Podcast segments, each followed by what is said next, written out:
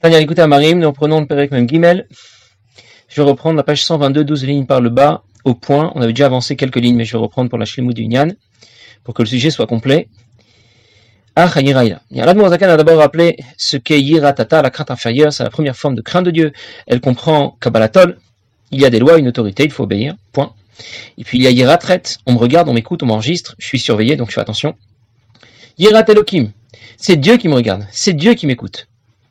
Puis on a distingué Yirat Elohim Prinat Katnut. Ça veut dire que c'est une crainte de Dieu en, petite version, dans laquelle nous a ensuite invité à changer notre vision du monde, de voir le divin à travers la création. On parlera de Yirat Elohim Prinat Gadlut. En grand, une crainte inférieure, une crainte de Dieu, mais en grande version. Mais de toute façon, jusqu'ici, nous n'avons parlé que d'une crainte de Dieu que l'on développe quand on prend conscience de la grandeur de Dieu par rapport à la création. Cette crainte de Dieu qui nous engage à pratiquer Torah Mitzvot. Soumera va s'écarter du mal et faire le bien. Et maintenant, nous allons parler d'une crainte de Dieu qui est supérieure, que l'on développe quand on considère la grandeur de Dieu. On l'a déjà un peu évoqué la dernière fois, mais cette fois, on va, on va considérer la grandeur de Dieu pour elle-même, indépendamment de sa manifestation dans la création. C'est ce qu'on appelle l'Iraïla. J'ai donné l'exemple la dernière fois d'un roi. Il est un grand roi si son règne s'étend sur un grand territoire, si ses sujets sont nombreux, si son armée est puissante, etc. Il sera un petit roi si son territoire est restreint, si ses sujets sont peu nombreux, si son armée est peu puissante. Mais à aucun moment je n'ai apprécié le roi pour lui-même. Je n'ai apprécié que la grandeur de son pays, le nombre de ses sujets, ou la puissance de son armée. Bref, seulement ce qui gravitait autour de lui, pas lui-même. Si, au contraire, on parle d'un chacham ou d'un tzadik, il sera un chacham ou un tzadik avec ou sans toi. C'est ce qu'il est vraiment lui-même, indépendamment de ce qui gravite autour de lui.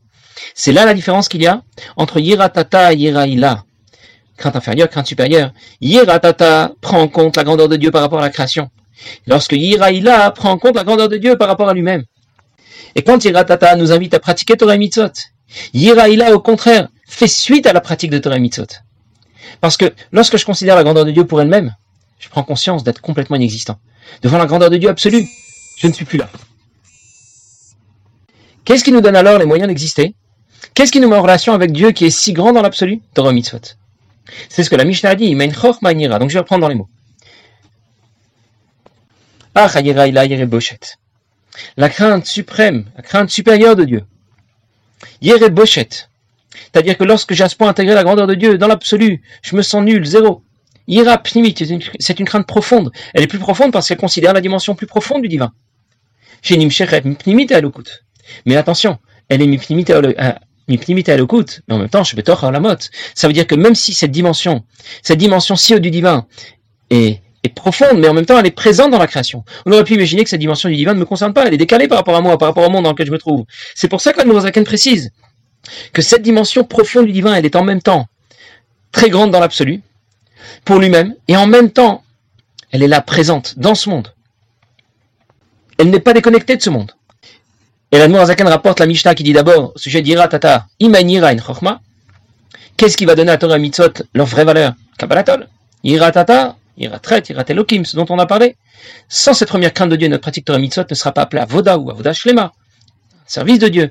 Et la Mishnah dit ensuite, et c'est ce que rapporte ici la Nourazaken, Amrou, Imen S'il n'y a pas de sagesse, il n'y a pas de crainte. C'est-à-dire, quand je considère la véritable grandeur de Dieu, dans l'absolu, eh bien, c'est la pratique de Torah Mitzvot, Chorma, qui va me mettre en relation avec cette dimension profonde du divin devant laquelle j'ai complètement disparu. C'est le premier sens que donne la Nourazaken à ce passage de la Mishnah, il va nous en donner tout de suite un deuxième. Des chorma i koachma. D'abord, je traduis. Chorma, ça vient des mots koachma, la force de dire ma, quoi, que sommes-nous? Comme Moshe Rabbeinu qui a dit venachnuma, que sommes-nous pour que vous, soyez révoltés contre nous? Va chorma me ayin timatse. La chorma vient de ayin. Je vais traduire d'abord simplement d'où viendra la sagesse? Et bien sûr, Admorazaken va donner un autre pérouche. Ça veut dire, quand on considère la grandeur absolue de Dieu, pas seulement celle qui est relative à la création, celle qui est pour elle-même, dans l'absolu, la plus profonde, alors on va parvenir à s'effacer totalement devant un Kadosh Baruch Et c'est ce que veut évoquer le mot Chorma. Jusqu'à présent, nous avons associé Chorma à Torah et Mitzot, et nous avons expliqué que Torah et Mitzot, lorsque Torah et Mitzot est pratiqué avec, avec crainte de Dieu, eh bien, Torah et Mitzot vont ensuite être chargés d'une telle profondeur qu'elles vont permettre de développer Yiraïla, une crainte de Dieu supérieure. La Zaken donne maintenant une autre explication au sujet de Chochma. Chochma ne signifie pas seulement, ne représente pas seulement Torah Mitzvot. Chochma représente le bitul, l'effacement de soi. Comme dit le Pasuk, Chochma ma ayin timatse, ça ne veut pas seulement dire d'où viendra la sagesse. Mais ayin, ça viendra de ayin, du bitul, ayin qui signifie rien. Et la Zaken va expliquer pourquoi Chorma et Bitul sont deux valeurs associées. La sagesse et l'effacement de soi. Parce que, c'est là qu'il rapporte, ou Chacham. Qui est le Chacham? Qui est celui qui est sage? Aroe Anolad. Le Pshat. Qui est sage Celui qui est prévoyant, celui qui voit l'avenir. Mais l'Admorazaken nous dit tout de suite Pérouche, et nous avons l'habitude, lorsque l'Admorazaken dit Pérouche, ça veut dire qu'il va donner une autre explication, une explication qui est décalée par rapport au Pshat. Qui est celui qui est sage? Il voit dans la création chaque chose, comment elle existe à partir de rien. Bidvar Hashem sous l'impulsion de la parole de Dieu, du souffle de la bouche de Dieu. Comme c'est écrit que la création, d'où provient-elle? C'est par le souffle de sa bouche que Dieu a créé l'ensemble de la création. Ça veut dire que celui qui est sage, selon l'explication de Zaken, c'est celui qui va considérer l'intervention de Dieu dans chacun des éléments de la création. Il voit que chacun des éléments de la création est le résultat de l'intervention de Dieu, qui est représenté par sa parole. Pour nous dire que si quelqu'un arrête de parler, c'est le silence. Eh bien, si Dieu cesse d'intervenir dans la création, la création disparaît comme si elle n'avait jamais existé. La Chassidoute rapporte un exemple pour expliquer combien la création s'efface littéralement devant Dieu. Quand quelqu'un voit une pierre projetée dans le ciel, il n'imagine pas qu'il s'agit d'une nouvelle sorte de pierre. Tiens, voilà une pierre volante. Il y a des oiseaux qui volent. Ben là, maintenant, je découvre qu'il y a des pierres qui volent. Pas du tout. Il imagine que quelqu'un a dû la lancer. Il y a introduit l'énergie nécessaire pour la propulser dans le ciel. Personne ne prétendra que cette pierre vole toute seule. Au contraire, c'est normal. Quelqu'un a vu, quelqu'un a vu, quelqu'un a dû, a dû certainement la lancer. Quand l'énergie cinétique qu'on a introduite dans cette pierre s'épuise, la pierre va tomber, comme si elle n'avait jamais volé. La Zaken va développer dans Shar Yichud Vaimuna un autre exemple qu'il va juste évoquer ici, dans notre Perek, et je vais je vais en parler un peu plus. Il va parler des rayons du soleil. Les rayons du soleil à distance du soleil sont bien là. Ils m'apportent de la chaleur et de la lumière, même si devant le soleil, les rayons du soleil sont insignifiants. Et c'est de cette manière que je vais comprendre combien la création s'efface littéralement devant Dieu, comme les rayons du soleil devant le soleil. Les rayons existent, mais devant le soleil, ces rayons sont, insignifiants. Et c'est ce que nous allons appeler un peu plus tard Bitul Ayesh. Ça veut dire, les rayons du soleil sont bien là, mais ils sont insignifiants devant le soleil lui-même. Pareil, la création, elle existe bien, Breshit Bar Elohim, mais devant Dieu, elle a complètement disparu, elle est complètement insignifiante. Cependant, il existe une autre forme de bitul, qu'on va appeler un bitul mintsiut, un effacement total et profond. Ça veut dire que je considère cette fois les rayons du soleil, mais pas dans notre monde. Avant qu'ils ne soient sortis du soleil, à l'intérieur du soleil. Là, je ne vais même pas dire que à l'intérieur du soleil, il y a des rayons, mais ils sont insignifiants. Je ne vais même plus considérer leur existence. Je ne considère plus que la présence du soleil. Je ne vais pas dire il y a le soleil à l'intérieur des rayons. Beaucoup de rayons. Pas du tout. Il n'y a plus que le soleil. Alors je récapitule. J'ai deux façons d'apprécier les rayons du soleil. Je peux les apprécier par rapport au soleil. Ils sont insignifiants, mais ici, il y a de la lumière quand même. Il y a de la chaleur. Et puis, je peux les considérer à l'intérieur même du soleil. Et cette fois, je ne considère même plus qu'ils existent. Il n'y a plus que le soleil. Rien d'autre. Il n'y a plus de rayons. Dans le Nimshal, qu'est-ce que ça veut dire Que je peux considérer que la création s'efface devant Dieu de ces deux mêmes façons. Bitulayesh, ça veut dire la création est insignifiante devant Dieu. Son existence est artificielle, elle dépend de celle de Dieu. Mais je considère tout de même qu'elle est là, même si elle est insignifiante devant Dieu, comme un rayon du soleil, à distance du soleil. Ou bien je peux considérer un bitul bintsiut de la création. Et cette fois, je n'apprécie même plus l'existence de la création. Il n'y a que Dieu, rien d'autre. Comme un rayon du soleil à l'intérieur du soleil. Et si nous disparaissons complètement devant la manifestation de Dieu dans la création, qu'on a appelée sa parole, alors combien plus avons-nous disparu devant sa pensée, voire devant lui-même? Ce que va dire tout de suite le Morazaken. La création, la, les cieux, la terre et tout ce qu'ils contiennent vont totalement disparaître. Bimtsiut, leur existence même disparaît devant la parole de Dieu, son souffle. Alors devant ses pensées, ou klomamash rachive mamash. Et évidemment euh, que ça, ça n'aura aucune aucune aucune valeur, aucune existence. or comme les rayons du soleil qui s'effacent à l'intérieur même du soleil. C'est vrai pour la création, mais c'est vrai aussi pour, pour l'homme lui-même, pour chaque juif.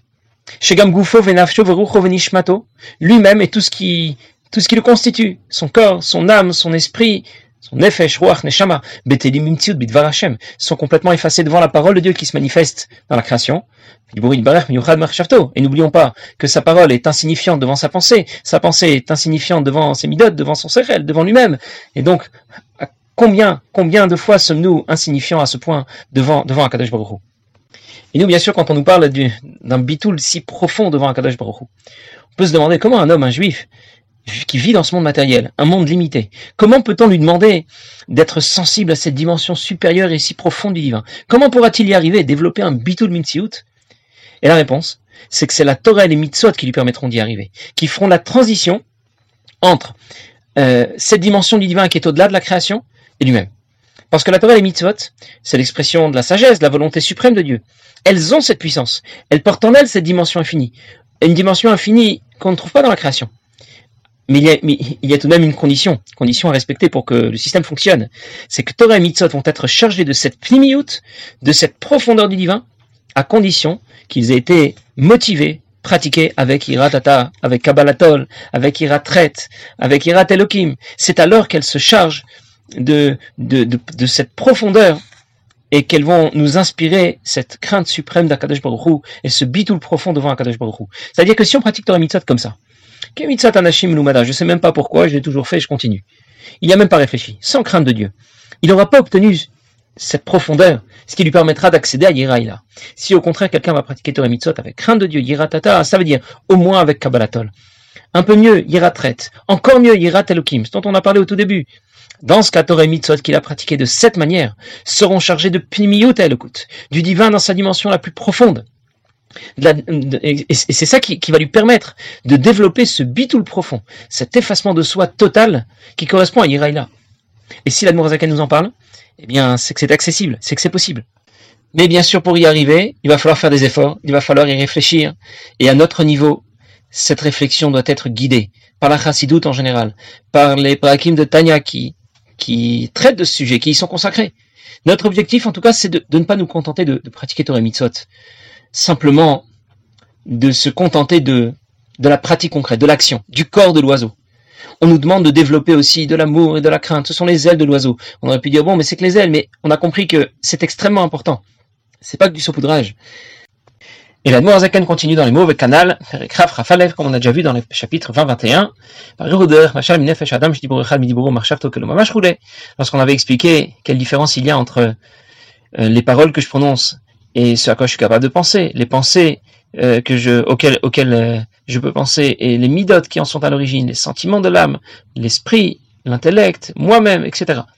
Et c'est ça que dit le pasuk. La crainte de Dieu, c'est chorma. Maintenant, on comprend un peu mieux. Qu'est-ce que c'est la crainte de Dieu dont, il s'agit dans, de, de, quelle crainte de Dieu il s'agit dans ce pasuk de Iov? Euh, on fait référence ici à Yiraïla, à la crainte suprême de Dieu. Et qu'est-ce que c'est? Comment Iov définit Yirat Hashem? Comment la Zaken explique? C'est Chorma. Chorma, il ne faut pas traduire la sagesse, ou alors on est complètement à côté.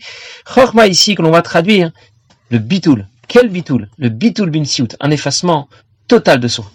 Chorma me Mais comme je le disais, il y a une condition préalable. On ne peut accéder à cette crainte de Dieu et la bekiyuma Torah va mitzvot seulement en pratiquant Torah et mitzvot, avec des yirat atar en pratiquant Torah et mitzvot, à condition que Torah et mitzvot soient motivés. Au moins par yirat atar par cette crainte de Dieu inférieure, kabbalatol, simple soumission. Yirat ret, on me regarde. Yirat Elohim, prinat katnut, c'est Dieu qui me regarde. Yirat Elohim, prinat gadlut, Dieu ne fait pas que me regarder. Il est présent partout autour de moi, dans la création qui, qui, qui m'entoure. C'est ça que dit le Pasuk. Im en en S'il n'y a pas de crainte de Dieu, cette fois yira tata, eh bien en chorma. Pardon, pas yira tata. S'il n'y a pas de crainte de Dieu, de yiraïla plutôt, en chorma, alors on n'accédera pas à cette forme de bitul, à ce bitul bimtsiout qu'on attend de nous. Un, bitul profond, un effacement total de soi devant un Kadosh Baruch Et ici se termine la description que faisait l'Admour Azaken des différentes formes de crainte de Dieu que l'on est en mesure de développer et qu'on attend de nous. Yera tata, yera Mais il ne s'agit bien sûr que l'une des deux ailes de, l'oiseau. Et à partir de maintenant, Zaken va plutôt nous parler de Avat Hashem, les différentes formules, différentes formes d'amour pour Dieu que l'on sera en mesure de développer et qu'on attendra de nous. On raconte que euh, Rabbi Yitzhak Miomil euh, a dit qu'un jour l'amour Zaken s'était adressé à ses élèves il était lui-même un chassid de l'Admorazaken, puis Remtsai, puis du Tzemar Tzedek. Et il leur a dit, les chassidim pensent qu'Akadosh Baruch Hu se trouve à des niveaux du spirituel très haut. Atik, Harir, c'est là qu'on peut trouver Akadosh Baruch Et il leur a dit, pas du tout. Akadosh Baruchhu se trouve sur le pas de la porte. Et la Baïzik a raconté que à ce moment-là, quand l'Admorazaken nous l'a dit avec une telle conviction, on pouvait vraiment le voir. On ne voyait plus le pas de la porte. On voyait Dieu sur le pas de la porte. Bien, ici en tout cas se termine le chapitre Yirat Hashem, et à partir de maintenant, prochaine fois, nous aborderons le chapitre Avat Hashem. Passez une bonne journée.